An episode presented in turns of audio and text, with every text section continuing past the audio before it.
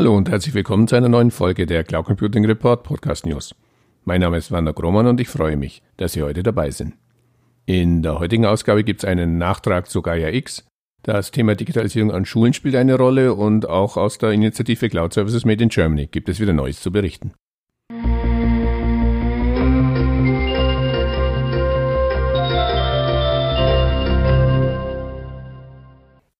In der letzten Folge hatte ich Sie ja über die aktuellen Entwicklungen bei Gaia X, der europäischen Datencloud für mehr digitale Souveränität, informiert. Der ECO-Verband hat nun bekannt gegeben, dass er das Projektmanagement für die Gaia X Federation Services übernimmt. Zu diesem Zweck hat er ein Projektmanagement Office eingerichtet und fünf Arbeitspakete definiert.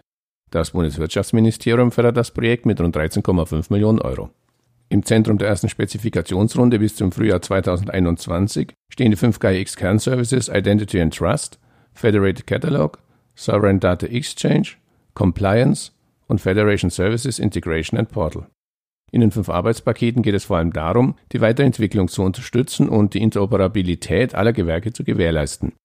Das Projekt startet mit einer Phase zur Spezifizierung der Anforderungen mit dem Ziel, im April mit der Ausschreibung der einzelnen Gewerke zu starten. Mit dem Projektstart haben wir den Grundstein dafür gelegt, das Leistungsversprechen von GAIX einzulösen, sagt Andreas Weiß, Geschäftsbereichsleiter Digitale Geschäftsmodelle im ECO-Verband. Weiß weiter, die aktuelle Covid-19-Situation zeigt, dass stabile und resiliente digitale Infrastrukturen und Dienste von großer Bedeutung sind.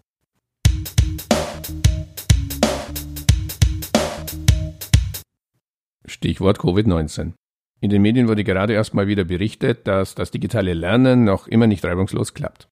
Ein Kritikpunkt, die unterschiedlichen Lernplattformen sind dem Ansturm einfach nicht gewachsen.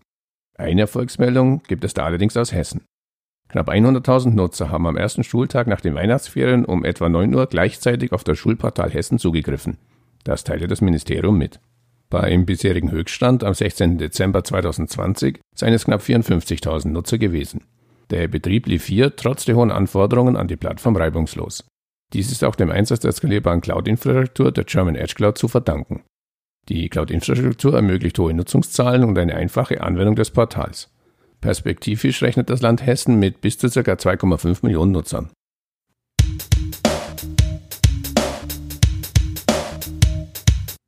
Auch das Land Berlin setzt im Schulbereich auf die Cloud.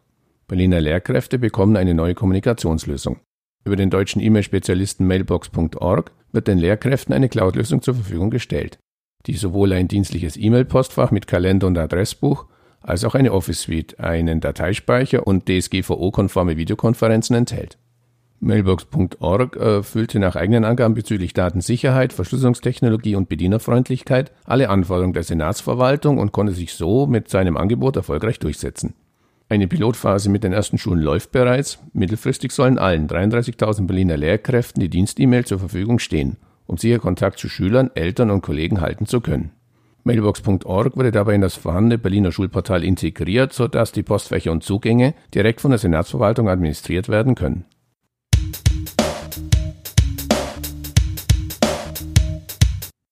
Digitalisierung an Schulen, die dritte. Die Telekom und Microsoft haben ein digitales Bildungspaket für Schulen vorgestellt. Das modular aufgebaute Angebot ist dabei für den Einsatz im Präsenzunterricht genauso geeignet wie für Distanz- oder Wechselunterricht.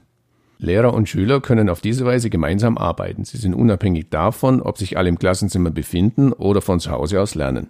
Das Paket umfasst die Bereitstellung von Laptops oder Tablets und Lizenzen für Office 365.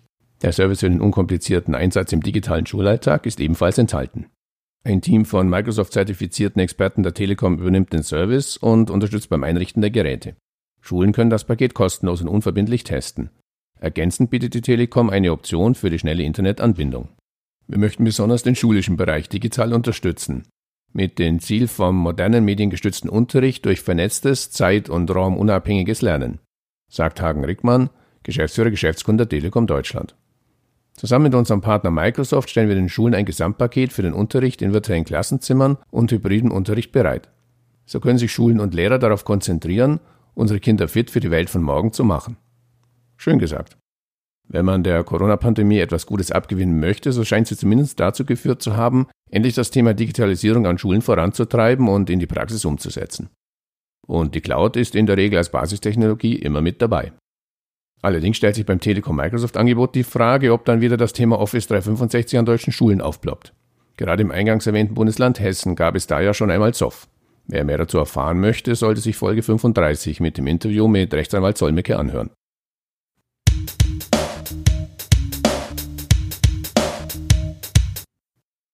Freuen dürfte man sich bei der Telekom auch über die Großaufträge für T-Systems mit einem Volumen von mehr als 2 Milliarden Euro.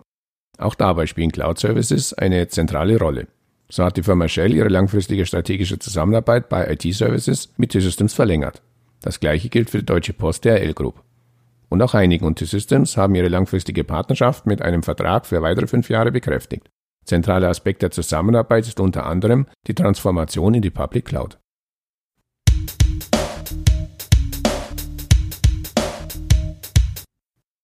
Und wenn wir schon gerade bei neuen Kundenmeldungen sind, Cloud First heißt es beim Automatisierungsspezialisten Festo. Bei der Umsetzung neuer hybrider Cloud-Services setzt das Unternehmen zukünftig auf die Firma NetApp. Jafra Cosmetics hat eine europaweite Shop-Cloud auf der Grundlage von Cosmoshop aufgebaut. Die Firma Träger setzt bei den globalen digitalen Einkaufsprozessen fordern auf die webbasierte Checker One Suite.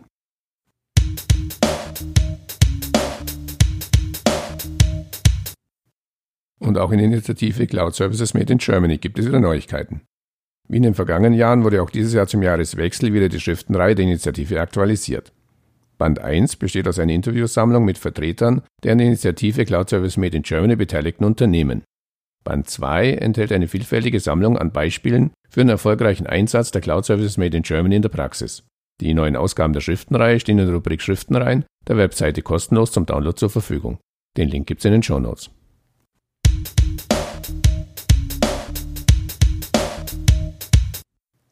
Und auch vor der Initiative macht das Coronavirus natürlich nicht Halt. In diesem Fall allerdings in positiver Art und Weise, zumindest für die Firma Vinion. Die Impfstoffverteilung in Österreich läuft nämlich über die E-Procurement-Plattform des Unternehmens.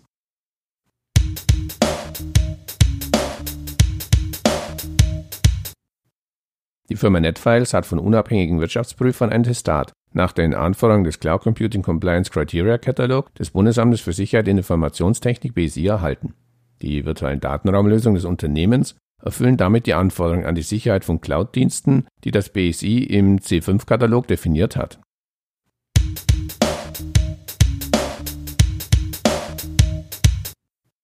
Open Handwerk gewinnt mit seiner Handwerker- bzw. Bausoftware die Bosch Digital Breakthrough Challenge bei Bosch Power Tools. Angemeldet hatten sich mehr als 120 Startups aus 34 Ländern. Im Mittelpunkt des Innovationswettbewerbs standen digitale Produkte und Services in drei Bereichen: Do-it-yourself und Garten, Handwerksbetriebe sowie große Baustellen.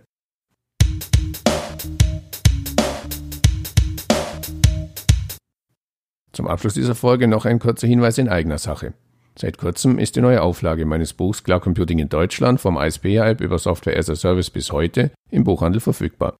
Die Neuauflage bietet aktuelle Zahlen und Fakten zum deutschen Cloud Computing Markt, auch und gerade unter dem Einfluss der Corona-Pandemie.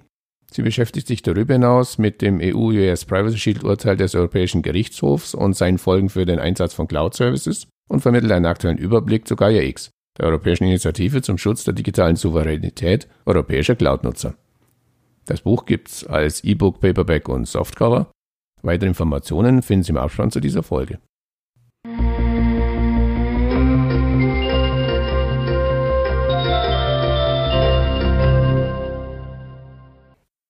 An dieser Stelle herzlichen Dank für Ihr Interesse. Falls Sie regelmäßig an aktuellen News zum Thema Cloud Computing in Deutschland interessiert sind, abonnieren Sie uns am besten auf Spotify, Apple Podcasts oder Google Podcasts oder in der Podcast-App Ihres Vertrauens. Und wenn Ihnen gefällt, was Sie da hören, freuen wir uns natürlich immer über ein entsprechendes Like.